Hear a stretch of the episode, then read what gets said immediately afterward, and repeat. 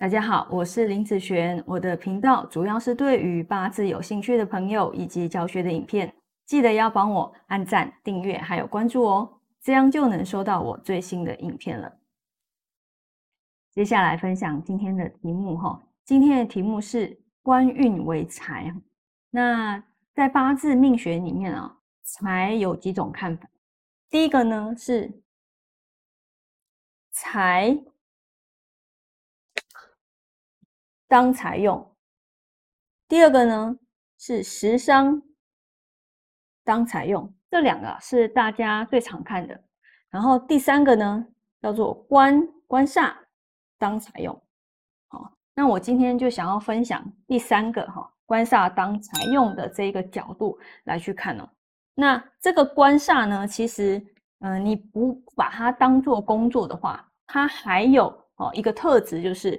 它可以代表一个人的名声和名气这方面的东西哦，你可能知道，在明星里面，如果这个明星的名声越大、名气越大的时候，相对啊，它可以带来什么？它可以带来人潮，它可以带来流量，对不对？流量就是钱潮，它的厂商就会捧着钱找他代言。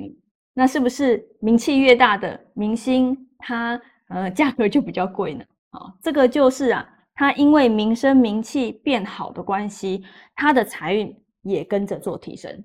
好，就是这个角度来去看，来去看说，如果今天你是用官来当财用的时候，就是这个部分，好，那他其实所赚的钱财也会不少哦。好，那我举一个例子好了。好，举一个例子，大家可能会更容易理解哦。嗯，我举一个大雄，这个大家都知道他是谁嘛？他是嗯哆啦 A 梦里面的男主角，对不对哈？那大雄呢，这一个人，如果只是这一个人的时候，其实他就是一个无名小卒而已。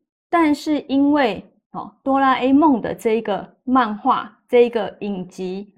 让这个大雄呢多了名声，多了名气，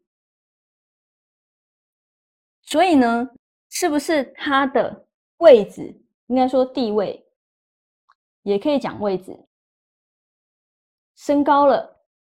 当他的地位升高了之后，他的名声名气其实也就跟着来了啊。其实这个是绑在一起的。那这个部分其实就称为官的部分啊，官其实官煞都是一样，就是这方面的东西啊。那如果这一个人他没有了名声名气，没有了这个地位的时候，这个大雄他其实就是一个普通人而已。好，你了解这个意思吗？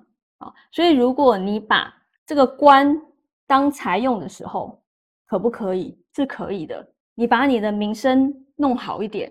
那其实就像我前面讲的，会有人家来找你合作，因为你的名声名气好，你带来的是人潮还有流量，好，这个就可以带钱，带钱进来了哈。